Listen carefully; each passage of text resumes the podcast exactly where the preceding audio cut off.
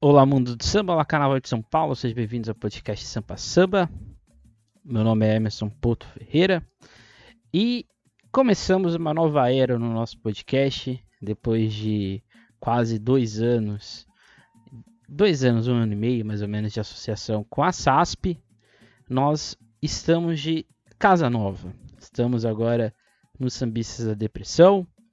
A partir de agora, essas temporadas essa primeira temporada que vai ali até julho, agosto, a gente vai estar aqui, as outras também de pré-carnaval. Então agora vocês irão me encontrar por aqui, ok? Essa mudança aconteceu por vários motivos, mas foi bem, foi um, um processo aí que deu certo no final, né? Já faço parte do Sambis de Depressão já faz um tempo, também quase três anos, e é isso, né? É basicamente isso. Para quem não conhece ainda, o podcast Sampa Samba, ele é um podcast teórico, opinativo. Então aqui a gente não tem entrevistas, não é uma coisa que a gente faz. O nosso objetivo aqui é relembrar carnavais passados de São Paulo, como a gente tem na nossa série o que o Grandes Carnavais, um enredo, uma história, que a gente relembra ou um desfile em específico, ou um grande ano do Carnaval de São Paulo. A gente tem séries mais é, teóricas, que a gente faz uma análise do Carnaval de São Paulo no ponto de vista um pouco mais técnico, dentro da história, da sociologia e da antropologia. A gente também aqui tem no nosso, nosso podcast como um todo aspectos referentes à história do Carnaval de São Paulo a partir de biografias de personagens da nossa festa. E a gente tem também, principalmente quando a gente chega perto do Carnaval, os nossos episódios que a gente fala aqui dos aspectos teóricos, históricos, de possibilidades dos desfiles, dos enredos principalmente, que é o nosso foco. E a gente também faz reflexões acerca de manual do jogador, dos quesitos e assim por diante. Então, para você que não conhece o Sampa Samba, seja bem-vindo. Para você que já conhece, seja bem-vindo a esse novo espaço que teremos aqui no YouTube. É isso, gente, é basicamente isso. Hoje nós começamos com o nosso tradicional quadro, tradicional episódio, o que os enredos contaram. Também para quem não conhece, a gente tem uma série que a gente faz aqui uma análise dos enredos das escolas do Acesso 2, Acesso 1 e Especial de São Paulo. E todo início do, da temporada pós-carnaval a gente faz uma reflexão do que os enredos contaram. Então é basicamente isso. Então vamos para o episódio. A gente falou muita coisa aqui já. Então vamos lá para o nosso episódio de hoje. Bem, alguns incômodos que acontecem, aconteceram, né?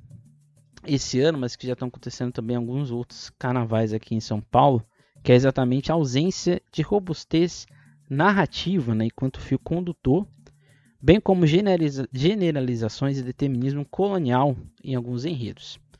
O que significa, né? O quesito enredo em São Paulo, além de ele ser mal julgado, ele é praticamente inútil, né? Ele praticamente não tem nenhuma função dentro do desfile. E essa ausência de narrativa e de fio condutor é o que gera alguns enredos que você olha passando na sua, na sua frente e você fica se perguntando, ok, qual o objetivo desse enredo, né? Vou citar aqui alguns exemplos. O desfile da Tatuapé sobre Paraty, você não vê ali um fio condutor, uma narrativa muito bem feita. O Trilho da Gaviões, a mesma coisa sobre intolerância religiosa. Você ficava ali se perguntando o que, é intolerância religiosa. Você fala de intolerância religiosa, mas você não pontua, por exemplo, a questão afro, né, afro-religiosa como todo, umbanda, candomblé e outras vertentes, que não aparece praticamente em nenhum momento do Tsiri. Aparece aqui umas coisas ali bem isoladas.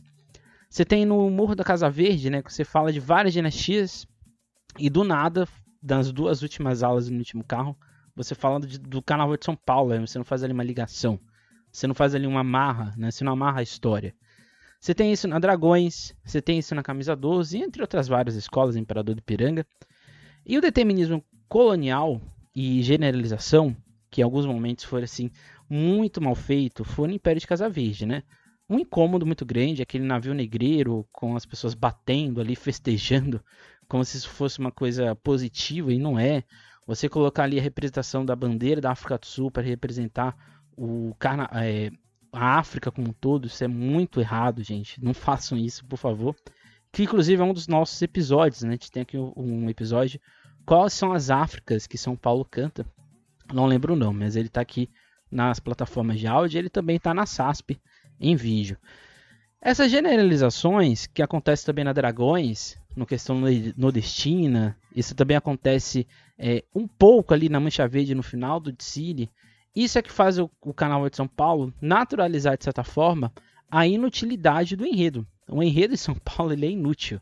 Essa é a grande verdade, né? Ele não é avaliado e ele não precisa ter narrativa. Ele não precisa fazer lógica. Ele não precisa ter uma coerência muito forte para ele, vamos dizer assim, ser despontuado, ele ser pontuado com 10. Então é como se, por exemplo, aqui fazendo uma leve crítica ao Enredo da Mocidade, você faz um desfile inteiro falando de do Yasuki, e nas duas últimas aulas e no último carro você chega, chega em São Paulo, né? Você não faz ali uma marra muito interessante, né? Você não coloca ali um, uma ponte entre uma coisa e a outra, né? Parece que são descoladas. Mas na mocidade você ainda tem ali uma certa tentativa, né? De gerar cenários, gerar uma textura dentro das fantasias nas alegorias, para que o enredo faça ser sentido. Embora o final não faça muito sentido nessa ligação. Este também tem uma pouca importância do carnavalesco, que é uma coisa que eu já venho alertando há algum tempo e que tem me incomodado um pouco. Né? O carnavalesco em São Paulo, ele praticamente não faz, não tem nenhuma importância, essa é a grande verdade. Né? Ele é praticamente um executor de projeto. Claramente existem exceções, você tem carnavalescos que têm uma liberdade criativa muito forte, mas fica evidente né, que em São Paulo o enredo ele precisa gerar visual, né? ele precisa gerar essa grandiosidade, né? ele precisa ter essa necessidade quase que patológica de ter um enredo que gere belos bonecões, carros grandiosos, o que enfraquece o quesito, né? Que eu acho que a gente passa bem pelo manual do jogador. Para quem não sabe o manual do jogador do quesito enredo, praticamente metade da nota é roteiro, então, seja, é avaliado se a escola está colocando as coisas ali na sua frente do jeito certo. E depois, né, quase que 25% da nota, 25% de um lado, 25% para o outro, é execução e realização. Em que raramente o jurado faz um, uma avaliação de entender essa fantasia não deu clareza ao enredo. Essa alegoria não deu clareza ao enredo. É muito raro disso acontecer, porque se você joga a fantasia e você justifica ela, o jurado não pode, perder, não pode tirar nota porque em tese já está certo.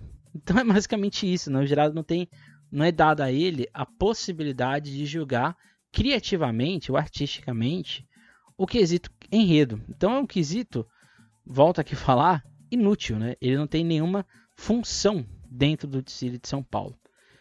Mas a gente tem aqui alguns aspectos positivos que são raríssimas escolas, escassas escolas que ainda conseguem ter uma autonomia, ter uma assinatura dentro do enredo. E aqui eu vou citar três, que eu acho que são é, quatro, né, que são bem interessantes nesse sentido.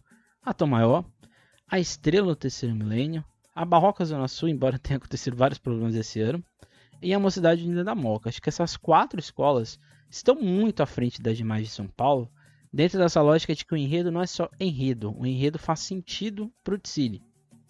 E aí é outra escola, né? É outra história que aqui a gente não vai exatamente se ater tanto como deveria, né? Vamos então para o acesso 1, acesso 2, desculpa, que a gente teve aí as apresentações no dia 11 de fevereiro, se eu não me engano, e a gente teve ali 12 agremiações, um grupo que teve grandes dificuldades, né, principalmente na questão de, é, de de econômico mesmo, essa de verdade. E também é uma grande limitação, né? Porque é um, é, um, é um grupo que só tem duas alegorias e você tem ali um bloco gigantesco de alas. Então isso prejudica, prejudica um pouco contar o enredo. Mas a gente tem aqui, por exemplo, destaque, destaco, né? A torcida jovem, a torcida jovem está presente, canta as águas de Manjá, na comissão de carnaval feita para a escola. E é um enredo que fugiu do óbvio, né? Um enredo ali que faz um desenvolvimento narrativo de Iemanjá, enquanto história real dentro dos mitos, das lendas existentes no povo de Nigéria, da Nigéria, na região de Abeokuta. E ali a escola começa, né? E o interessante desse desfile é que o enredo sobre Iemanjá, normalmente a gente já imagina que a abertura vai ser toda azul e branca. Mas a torcida jovem foi do óbvio, fugiu mesmo do óbvio. Ela vai exatamente para a região do rio, ela vai para a região mais é uma, uma cor, né, mais terrosa, ali um laranja, um marrom, um ocre. Então, é bem interessante a abertura da escola.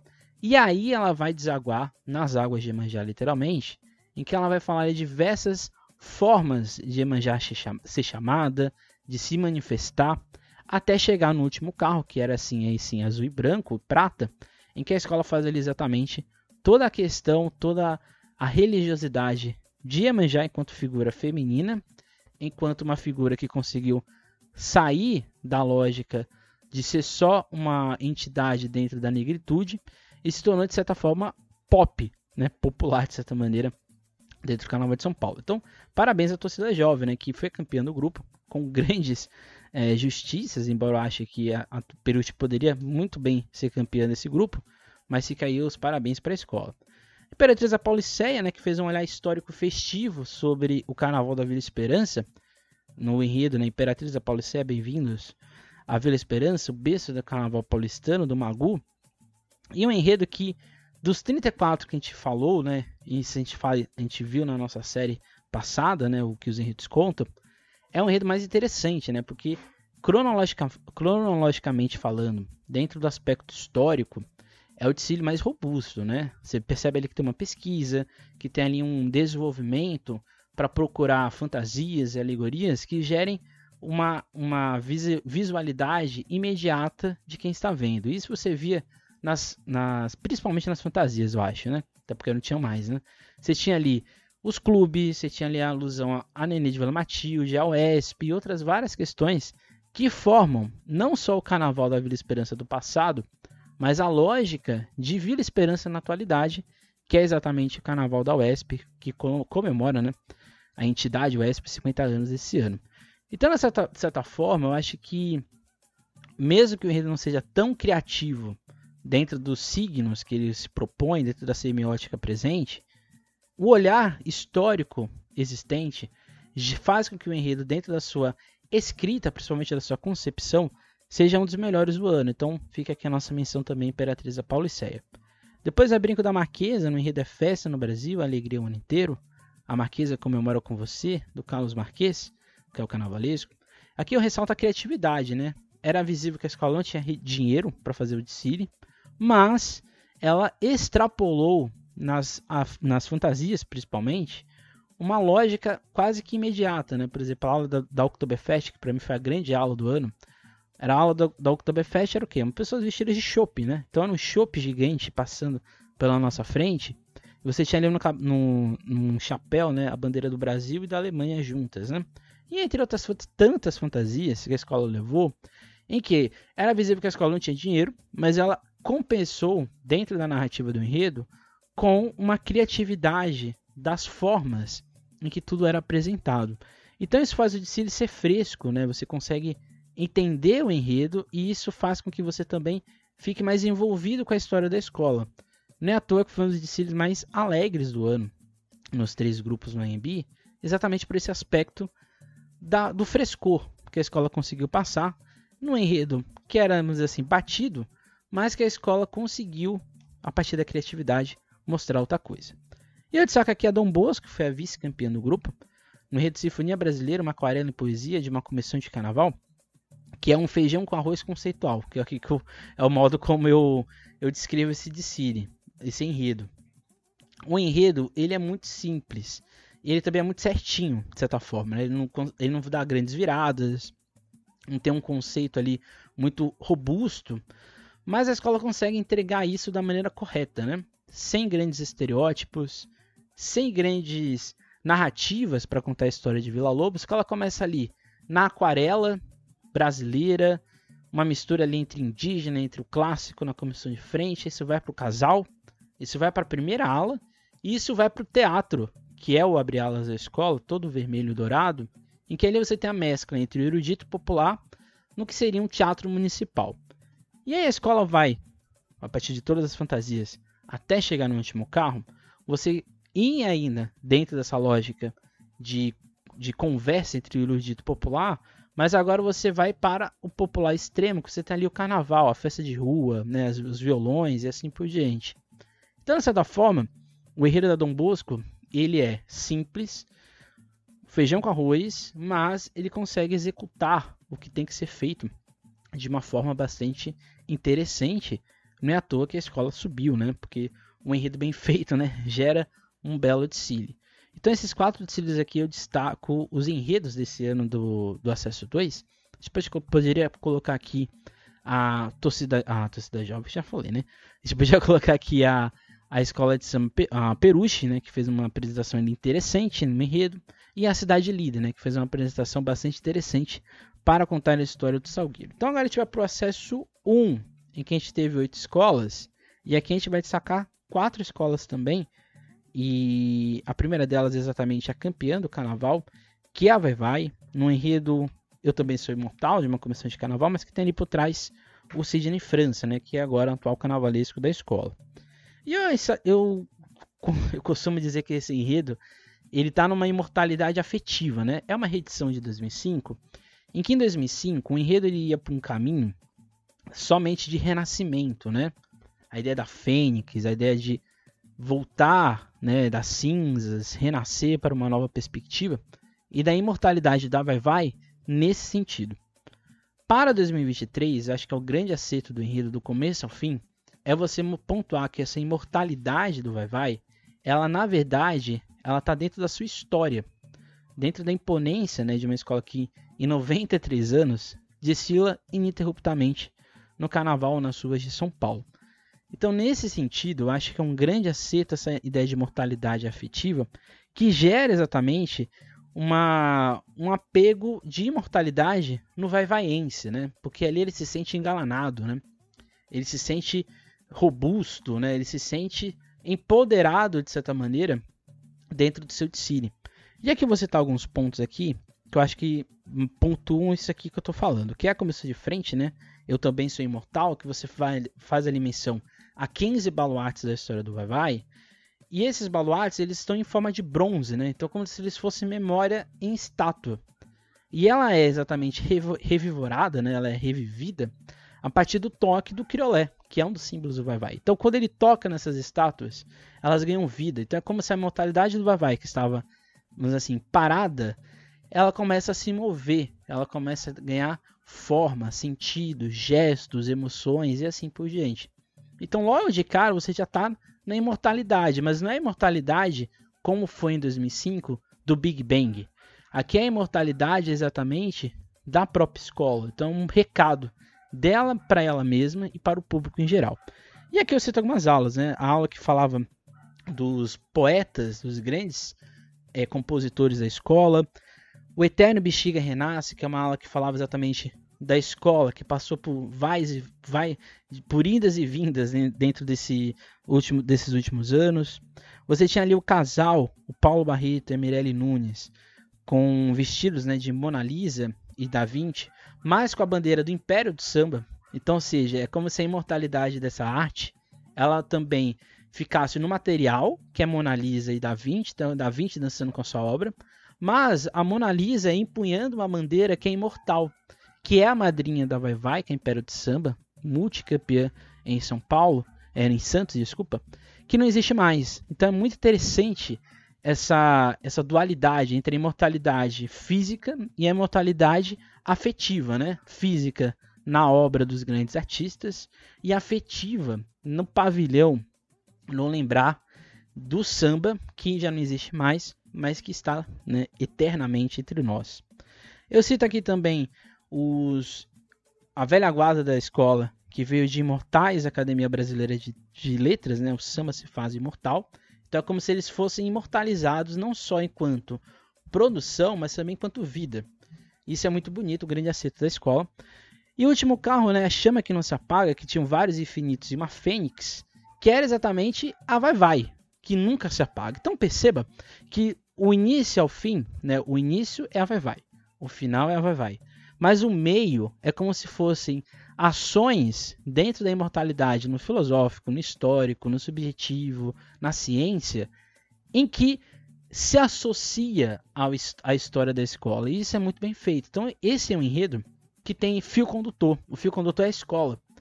E tem início, meio e fim, né? Porque a escola vai ali contando desde o Big Bang, vai passar pela história, vai passar pela ciência, pelas artes, até chegar na escola como um todo. Então, parabéns à escola, né? Sempre pontuar isso. Depois, a Nenê, com o enredo Faraó Bahia, do Fábio Gouveia, que acho que aqui é a ancestralidade do criador, né? Pra quem não sabe, o Fábio Gouveia tem um projeto chamado Kizomba de Preto, ou é que acho que é isso, né? É, acho, que é uma, acho que esse é o nome, né? Que é uma espécie de teatro, né? Uma, uma obra de arte teatral, musical, em que ele conta ali aspectos da criação do samba, da questão negra no Brasil enquanto cultura, e é muito bonito, né? E eu sempre pensava, será que um dia essa obra teatral do Fábio Gouveia vai um dia se materializar na avenida? Eu acho que isso aconteceu no Faraó Bahia da Nenê. É visível que esse enredo ele tem essa imponência que ele tem por causa do seu carnavalesco.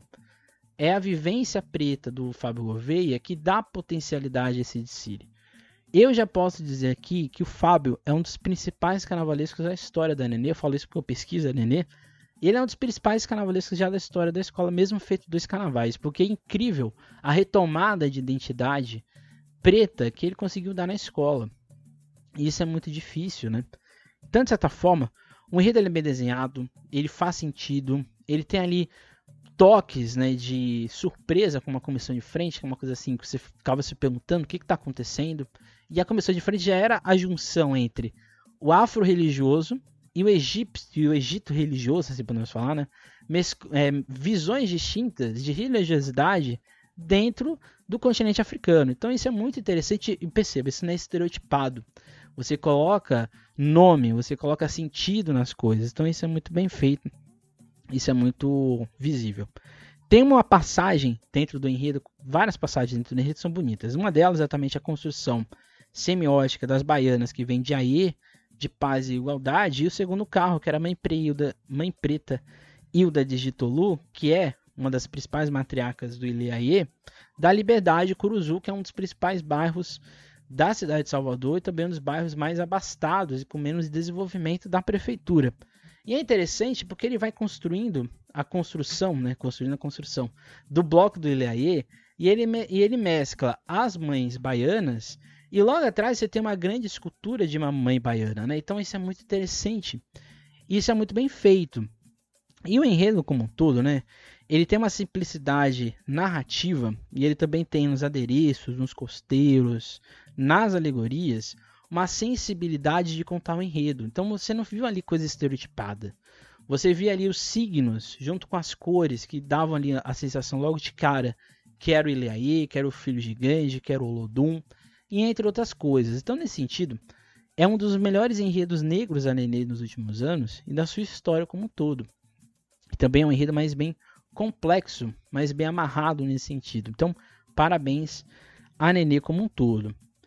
Tudo aqui que eu estou falando é baseado na pasta da escola, tá, gente? E também na execução da pista. Cito aqui também a camisa verde e branco no Enredo Invisíveis do Renan Ribeiro, que aqui é um conceito que eu acho que foi muita coragem do carnavalesco, né? A já tinha conversado com o Renan lá na SASP, e uma coisa que eu perguntei para ele é exatamente essa, né? É um enredo que não dá para ser luxuoso, não pode ser luxuoso, né? É um enredo também que demanda da escola um comprometimento. Infelizmente, tudo isso aconteceu no desfile do camisa, né? Porque o desfile, ele não é usual em São Paulo, Normalmente São Paulo, as escolas, como eu já disse, escolhem enredos para gerar grandes alegorias.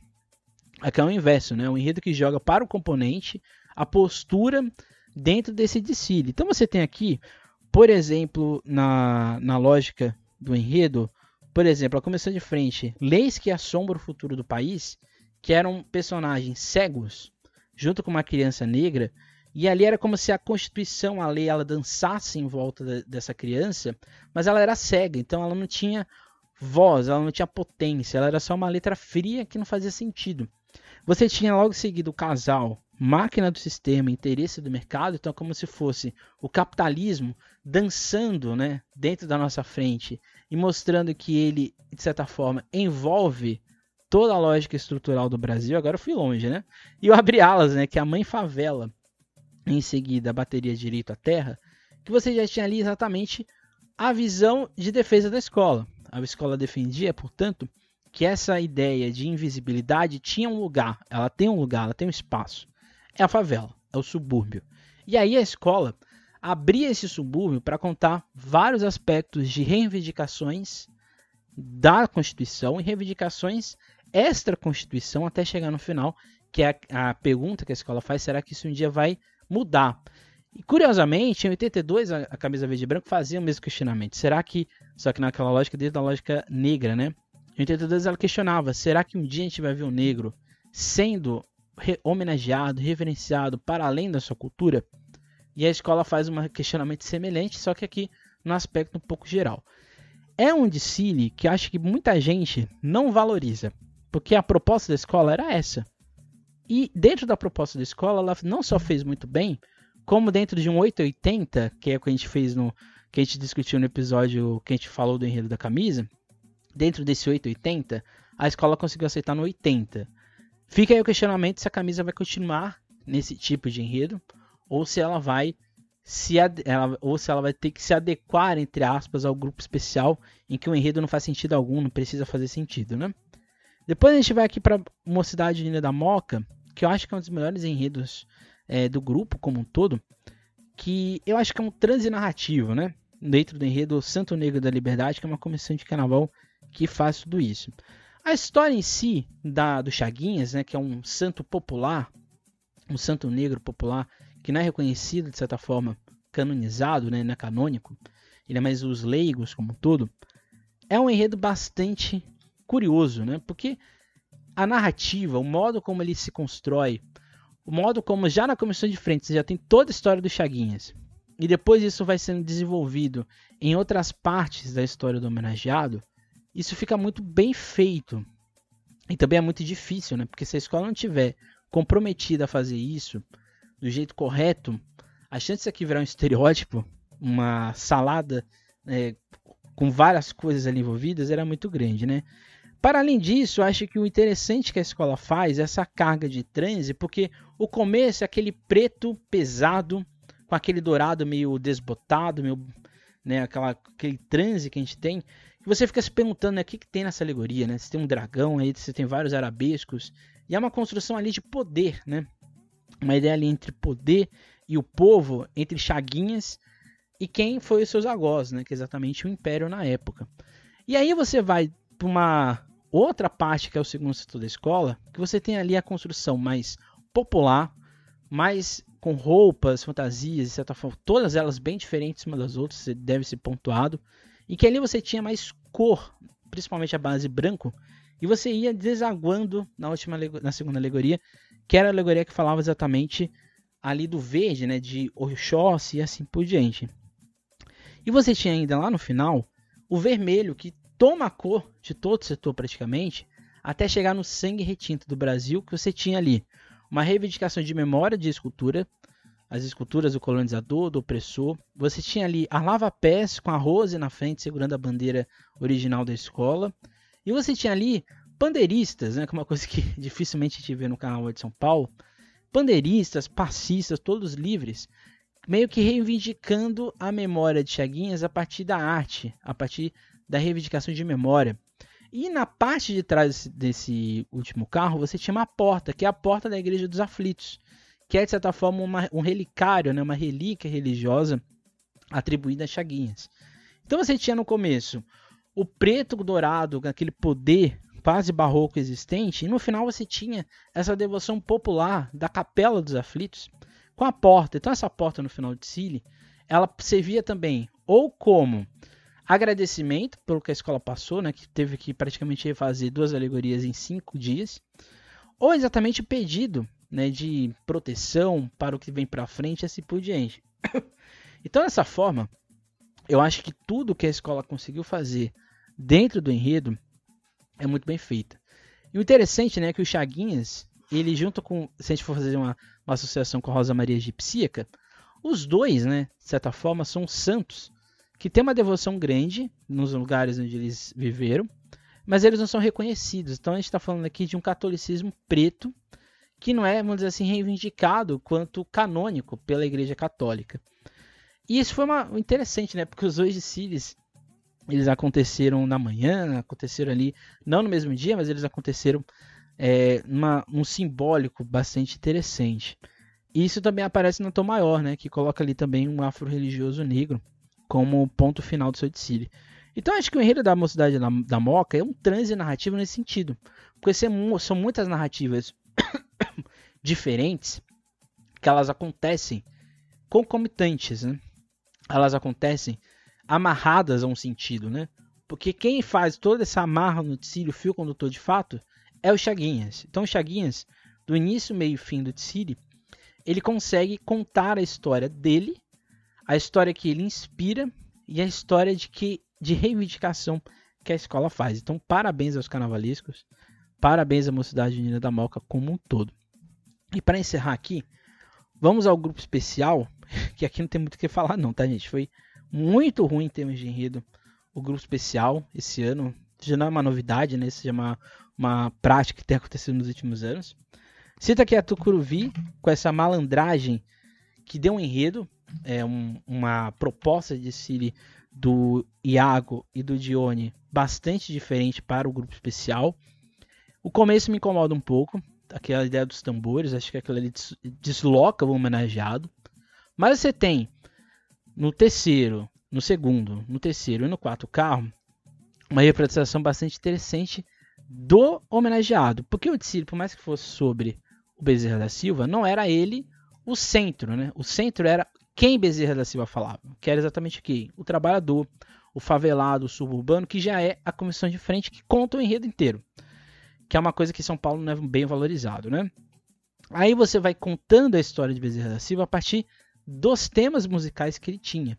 Então você vai ter ali alusão ao povo de bem da colina, que é a favela, o pastor trambiqueiro, o ladrão legalizado, o bicho feroz, a questão da família, tudo isso que permeou a obra do Bezerra da Silva foi muito bem contada.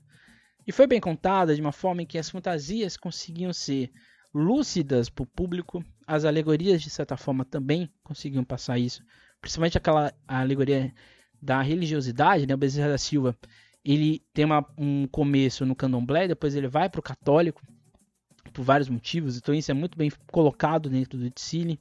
Você tem a, a, alegoria que é a voz dos suburbanos, né, dos favelados, que são os grandes compositores das obras de Bezerra da Silva. E você tem o final, né, que você tem lindíssimo, né, da capa do Não Sou Santo, e, a, e, a, e, essa menção da capa do Eu Não Sou um Santo permeia também boa parte do desfile, né? Porque ela tá no último carro, ela tá na comissão de frente, ela tá em vários momentos do desfile. E é muito impactante aquele último carro, porque ali é o Bezerra da Silva como ele era, né?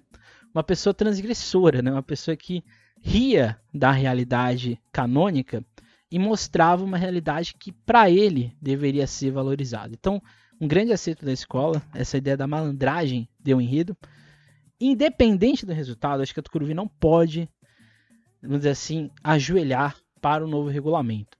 Ela tem que seguir a sua, a, a sua possibilidade narrativa, que é o que ela faz muito bem, assim como a Tom Maior, no enredo Um culto às mães pretas ancestrais, ancestrais do Flávio Capelo. E acho que aqui eu vou fazer um, um, vou ser um pouco polêmico, né? Esse enredo não merece o carnaval que ele desfilou, né? Esse enredo não era para São Paulo.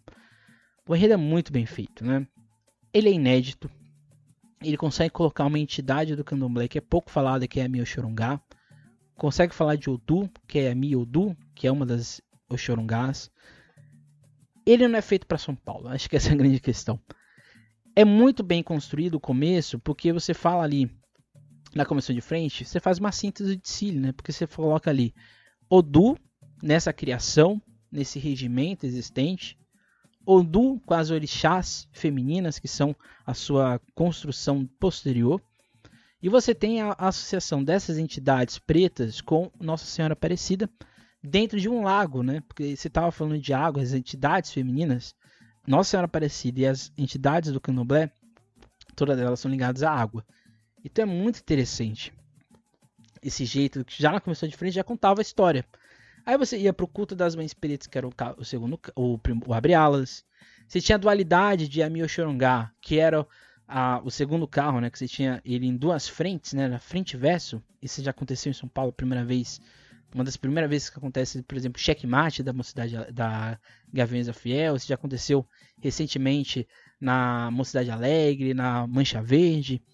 Mas aqui na Tom Maior, isso estava lírico demais, estava muito bem feito, estava ali com amarrações de cores que se contrastavam, mas ao mesmo tempo se dialogavam entre si. Então era muito bem feito. Você tinha o um segundo carro, que tinha aquela ala gigantesca com as orixás, eram seis orixás femininas, que chegavam no terceiro carro. E aquilo ali é um poema, né? Porque você faz uma ala gigantesca, a maior ala que eu já. Não era uma ala, né? Eram seis alas que gerou uma super ala, né? Mas aquilo foi uma das coisas mais impactantes que passaram no São Paulo, porque era um setor dedicado a essas orixás. E isso nunca tinha feito, né? Já, a gente teve vários desfiles, inclusive sobre as orixás femininas, mas essa, esse lirismo de você colocar uma procissão preta a essas orixás ali na nossa frente foi muito bonito. E você tinha no final o catolicismo negro, que chegava no último carro, mas todo o setor dialogava nesse sentido. Então a concepção do enredo, a realização do enredo e a forma artística que ele se propõe é muito bem feita. Né? Então, parabéns não só ao Flávio, mas também ao Judson Salles, né, que faz também toda a parte de pesquisa na escola. E assim, né? Eu acho, quando eu falo que esse enredo não merece a cidade que ele está, é porque São Paulo você não valoriza isso. Não sei porquê. E quando você não valoriza enredo, quando você não valoriza a narrativa empregada, você está fazendo um desfile só para fazer, né? Então isso é muito chato. Mas eu acho que também cansa a escola, né? porque a Tomael está numa sequência de propostas narrativas e visuais dos seus enredos que é totalmente descabido em referência ao, ao entorno. E eu também acho que é um absurdo, né?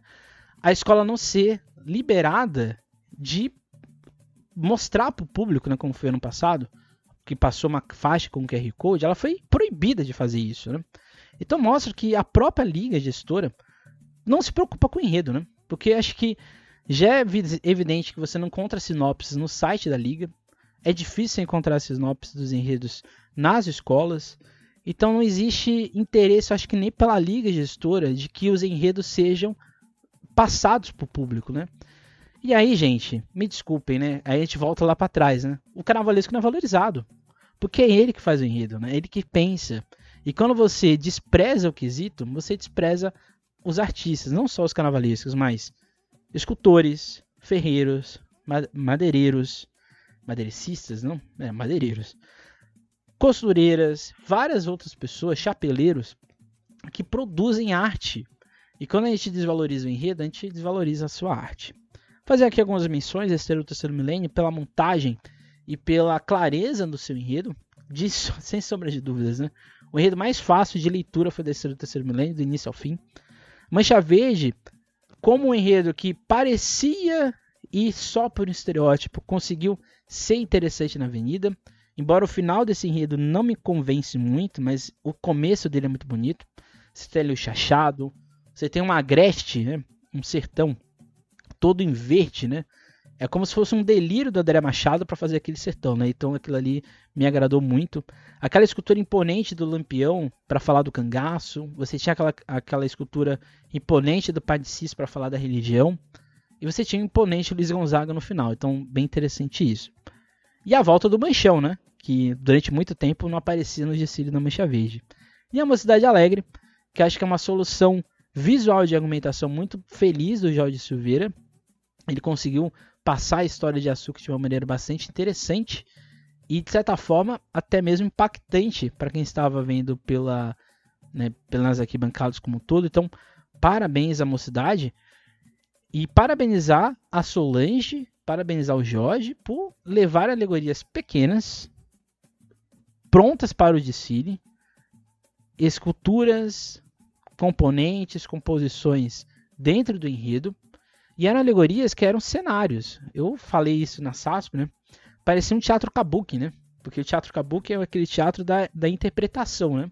E as alegorias, elas eram mais interpretativas do enredo do que alegorizações do enredo, né? Como se, não, não era só uma figuração, elas eram parte de fato do enredo.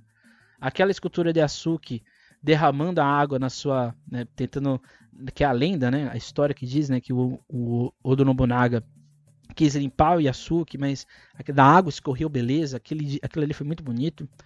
A escultura do samurai preto, né, todo, todo em preto e dourado, e aquele dragão em cima, girando. O abre-alas que você tinha ali o mar em Zaze, em Zuzi, em né? Você tinha ali aquele mar ali transcorrendo na nossa frente. Você tinha o último carro que era o nosso menino do todo menino é rei do, da viradora. Ele cresceu e apareceu na mocidade ali fazendo esse, esse lirismo, né, de todo jovem preto pode ser o que ele quiser.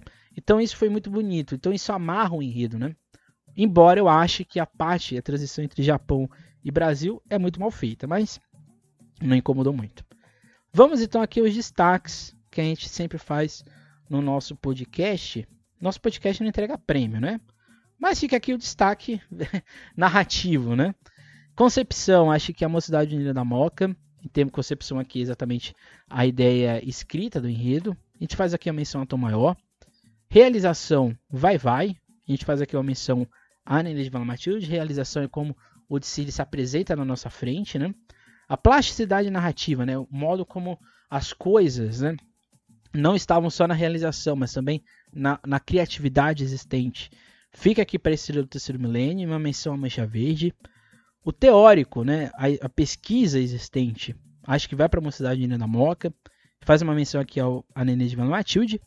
E a surpresa, né, aquela, aquele enredo que a gente imaginava que poderia ser, mas a gente não sabia se ia acontecer. Aconteceu, acho que na camisa verde e branco. A gente faz aqui uma menção também à mancha verde. Vamos aos nossos prêmios, né? Os prêmios que novamente eu falo aqui. A gente não, a gente não tem prêmio, mas a gente, a gente diz que tem, né? Acho que o prêmio, que é o prêmio Augusto de Oliveira, grande carnavalesco de São Paulo de criatividade, vai para esse terceiro milênio, pelo modo como o enredo se mostrou na nossa frente, como ele se comportou.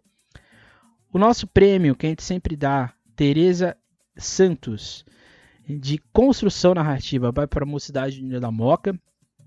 Sem sombra de dúvidas, como ficou bem visível aqui nos destaques que a gente deu, é um enredo mais bem montado dentro da sua narrativa existente como um todo.